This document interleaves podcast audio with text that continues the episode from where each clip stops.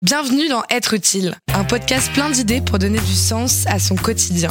Être utile est un podcast de grande contrôle réalisé avec le soutien du service civique. Fania Noir, 26 ans. Être utile, c'est quoi? Qu'est-ce que ça veut dire? Être utile, c'est sentir que euh, lorsqu'on fait des choses, ça peut servir euh, à d'autres ou à la société de manière générale. Dans quel domaine as-tu choisi d'être utile? Alors, ma mission que j'ai faite il y a trois ans, c'était d'animer des ateliers euh, de sensibilisation aux stéréotypes femmes-hommes auprès de jeunes collégiens et lycéens. Et du coup, j'ai été euh, accompagnée pendant huit mois en service civique par Unicité pour monter ce projet. Et, euh, là, actuellement, je travaille dans une mairie. Je réalise des études sociodémographiques et j'essaye de favoriser l'engagement citoyen. Mais j'ai fait le choix de laisser ce poste que j'occupe actuellement pour accompagner des jeunes qui veulent monter des projets. Comment tu en es arrivé là? En fait, euh, avant mon service civique, j'avais fait un stage dans un cabinet d'études marketing et justement, je ne me sentais pas euh, utile, du moins, je ne sentais pas que j'avais vraiment un impact euh, positif sur la société. Donc, j'ai voulu faire un service civique et moi, la thématique qui me tenait particulièrement à cœur, c'est celle de l'égalité femmes-hommes. Et quand j'ai vu, ah bah tiens, tu peux proposer ta mission de service civique et monter ton projet, bah, je me suis dit, ah bah super, et en plus, j'ai envie de le faire sur cette thématique. Et c'est comme ça que m'est venue l'idée. Qu'est-ce que tu retiens de ton expérience? Alors, il y a plusieurs choses. Le service civique, c'est pas l'école et c'est pas un travail. Donc c'est un espace où on peut tenter des trucs et se rater et c'est pas grave et euh, rebondir et du coup ça moi ça m'a permis de me découvrir, de prendre confiance en moi, de me tester sur des choses, de voir que ça marchait pas trop ou que j'aimais pas trop, d'en retester d'autres et de voir euh, ah bah tiens bah ça je savais pas que j'étais capable de le faire et en fait euh, si.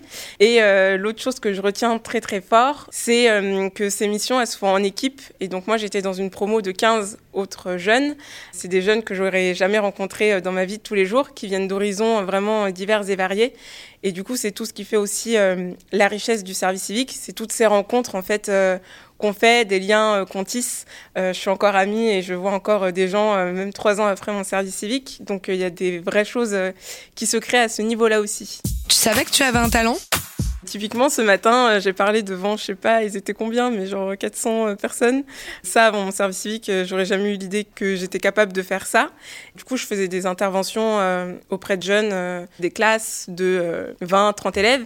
Et rien que ça, je savais pas que j'étais capable de parler devant, devant un public. Quels sont tes projets maintenant?